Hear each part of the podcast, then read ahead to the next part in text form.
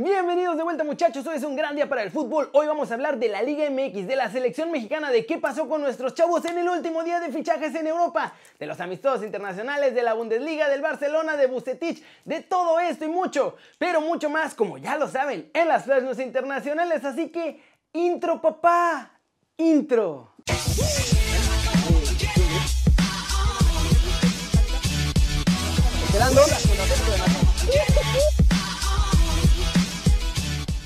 Arranquemos con el resumen de la Liga MX porque ayer hubo cuatro partidos y estuvieron muy moviditos todos afectando los lugares para la liguilla y el repechaje.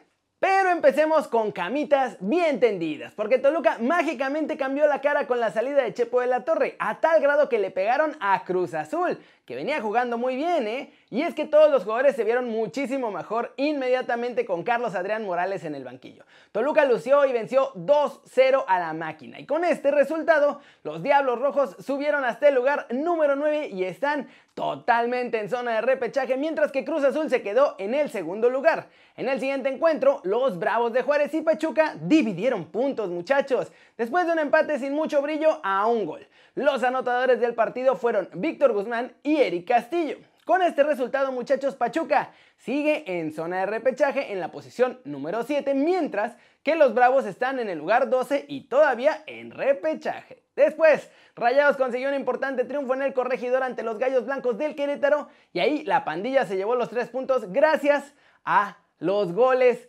de Ponchito González, que tenía adelante a los Rayados. Y luego Kevin Ramírez los empató al 85, pero al 87 llegó Estefan Medina a sacar las papas del fuego y a darle el triunfo a su equipo cuando ya todos pensábamos que terminaría empatado. Con este resultado, Rayados es sexto y los Gallos están en el lugar número 15. Finalmente en Chivas no llegan los goles muchachos frente a Cholos de Tijuana empataron a cero. El partido estuvo trabado y el puntito le sirvió más al rebaño, eso sí, que a los de la perrera porque Chivas se mantiene en zona de repechaje en el lugar número 8 y los Cholos son el 13 de la tabla general.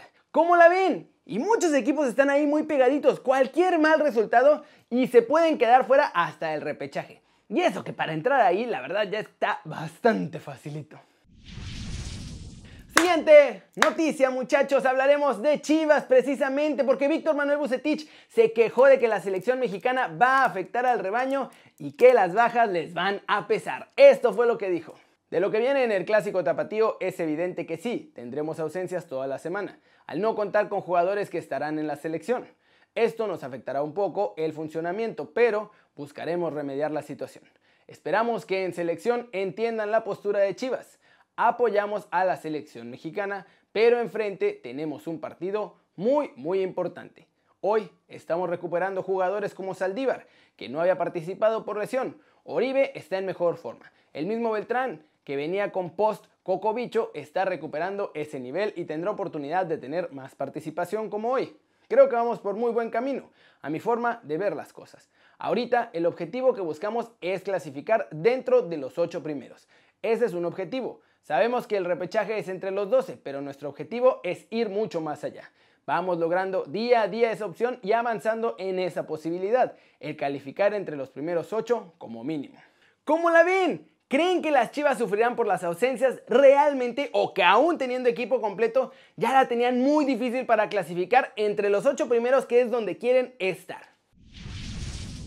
Pasemos con noticias de la selección mexicana porque ya están llegando los jugadores a la concentración y hay algunas novedades bastante importantes.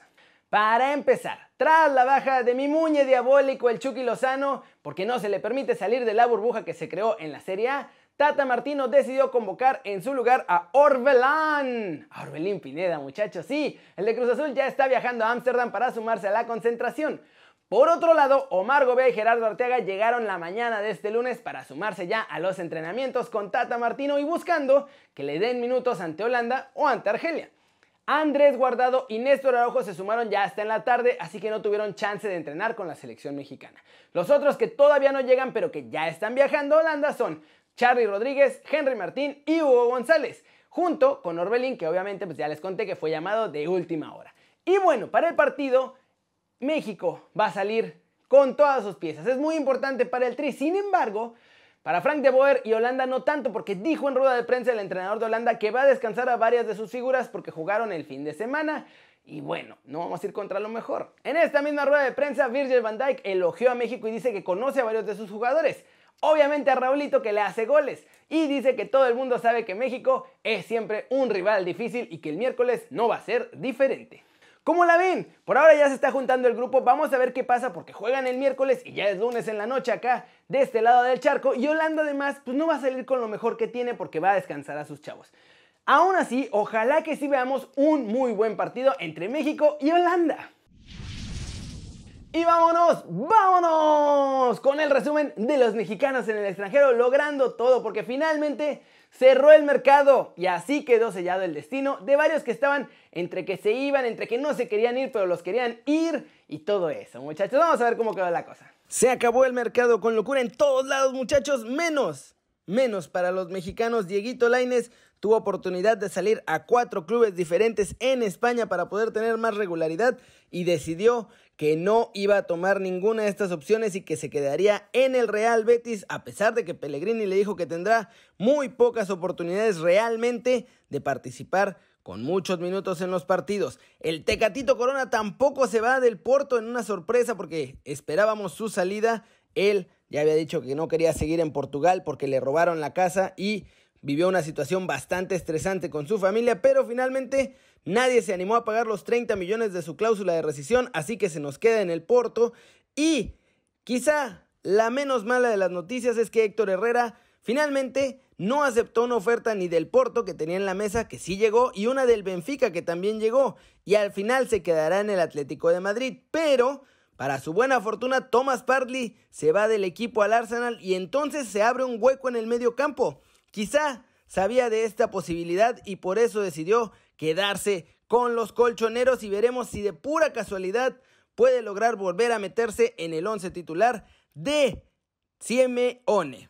Como la ven, ya está definido todo. Ojalá que a todos les vaya muy bien, que sea una buena temporada para todos, aunque parezca complicado para varios de ellos.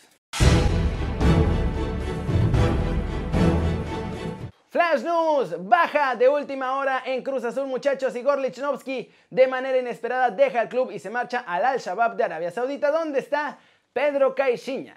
Barcelona y Sevilla empataron 1-1 en el Camp Nou en la quinta jornada de la liga en un partido muy táctico e igualado que terminó 1-1 con los goles de Cutiño, que está con todo ahorita esta temporada, y Luke de Jong. Y pues bueno, la verdad hubo pocas ocasiones de peligro. Además, Jordi Alba sufrió una rotura en el bíceps femoral de la pierna derecha. En un increíble duelo de volteretas en el Allianz Arena, Bayern Múnich se llevó los tres puntos ante el Hertha Berlín en un juegazo que acabó 4-3, gracias a un pokercito de quién más, obvio, de Robert Lewandowski, que le dio los tres puntos a los bávaros. Y bueno muchachos, las flash news fueron súper cortitas porque vamos con todos los movimientos oficiales, los más importantes, los grandes, porque se acabó el mercado y hoy todo el mundo enloqueció haciendo fichajes muchos ni los esperábamos. Everton se hizo notar en el cierre de mercado de fichajes también, muchachos, parecía que no, pero firmaron a Beth Godfrey, 5 años, una gran inversión de este joven que estaba en el Norwich City. Llegaron Bailey Reguilón al Tottenham y entonces Ryan Seseñón se quedó sin lugar. Así que hoy el Tottenham oficialmente lo mandó cedido al Hoffenheim por una temporada. Danilo Pereira es nuevo jugador del PSG, llega cedido por el Porto, aunque con una opción de compra a favor de los franceses. El Inter se hizo con la cesión de Mateo Damián, que llega desde el Parma, y además es con obligación de compra al término de esta temporada. Usama Idrisi jugará con el Sevilla las próximas cinco temporadas. El extremo marroquí del AZ Alkmaar probará suerte en la liga. Lucas Zidane ya se había quedado sin equipo porque el Madrid lo había cortado. Esa es la verdad, muchachos. Pero va a estar en la segunda de España con la camiseta del Rayo Vallecano. Su contrato será hasta junio del 2022. El Sassuolo logró hacerse con el conchonero Chiapacase. El futbolista deja al Atlético de Madrid y se va a Italia. Dos horas antes del cierre de mercado en la Bundesliga, el Bayern enloqueció muchachos y nos anunció fichajes que nadie pensaba que iban a pasar. Primero, Eric Choupo-Moting, que estaba libre tras terminar contrato en el PSG, ahora juega con el Bayern. Y también se hicieron con los servicios de Douglas Costa, que regresa tres años después. Y por último, el defensa Bunazar, que llega del Olympique de Marsella. Todos esos oficiales. Rubén Vinagre deja los Wolves y Bruma deja el PSB para sumarse al Olympiacos. Y van a estar a préstamo esta temporada. El Chelsea cede a Bakayoko al Napoli. El mediocentro va a seguir con un azul, pero más clarito, y ahora va a tratar de tener oportunidades ahí con Gennaro Gattuso. Alex Telles oficialmente es nuevo jugador del Manchester United. Él lo anunció en su cuenta de Twitter. Después también lo anunciaron los Red Devils y se incorpora el brasileño desde el Porto. Hertha Berlín llegó a un acuerdo con el Arsenal y finalmente Mateo Gendosi terminó cedido ahí por una temporada. La Juve anuncia este lunes la incorporación a la plantilla de Federico Chiesa, que llega a la vecchia señora en calidad de préstamo desde la Fiorentina. La Juve también comunicó el adiós de Matea Di Siglio, que se marcha prestado al Olympique de Lyon para esta temporada 2021. Justin Kluivert deja la Roma y se va esta temporada con el RB Leipzig. El delantero holandés también llega a préstamo al conjunto alemán. Y bueno, hubo que agregar más fichajes porque la última hora enloqueció el mercado, muchachos. Gerard Delofeu jugará esta temporada en el Udinense. El extremo español llega a la Serie A cedido por el Watford, que de hecho descendió a la Championship. La Roma y el Fenerbahce anunciaron oficialmente el acuerdo por el traspaso de Diego Perotti, que firma contrato en la Liga Turca por dos temporadas con opción a una más. Atlético de Madrid y el Gelas Verona anunciaron formalmente un acuerdo para el traspaso también de Nikola Kalinic. Es oficial, la Roma pagó 13.6 millones de euros al Manchester United para fichar a Chris Smalling de forma definitiva. Jeremy Doku es nuevo jugador del Rennes. La estrella internacional belga llega desde el Anderlecht y firma hasta el 2025. Sorpresa también, Iván Marcone deja Boca Juniors y es nuevo jugador del Elche. Llega para reforzar el medio campo del equipo español. Rafiña se va al PSG, muchachos. El Barcelona lo vendió en 0 euros. Así como lo oyen, más 3 millones en variables. Misael Susans, centrocampista del Bayern Múnich, jugará seguido esta temporada también en las filas del Olympique de Marsella. Y bueno, se hizo oficial lo que todos esperábamos, muchachos. Edinson Cavani, nuevo delantero del Manchester United. El uruguayo llega gratis, pues había terminado contrato con el PSG. Es oficial también, Barcelona mandó a Todibó cedido al Benfica por dos temporadas con una opción de compra de 20 millones de euros y se quedan solo con tres centrales porque no pudieron fichar a Eric García. Manchester United también fichó a Matt de Aleo Traoré, extremo de apenas 18 añitos. Pagaron 21 millones por su fichaje, es una de las joyas de la cantera del Atalanta y eso sí, este muchacho llega a los Red Devils hasta enero. La Fiorentina adquirió la carta definitiva de Lucas Martínez Cuarta y también hicieron oficial la llegada de José Callejón.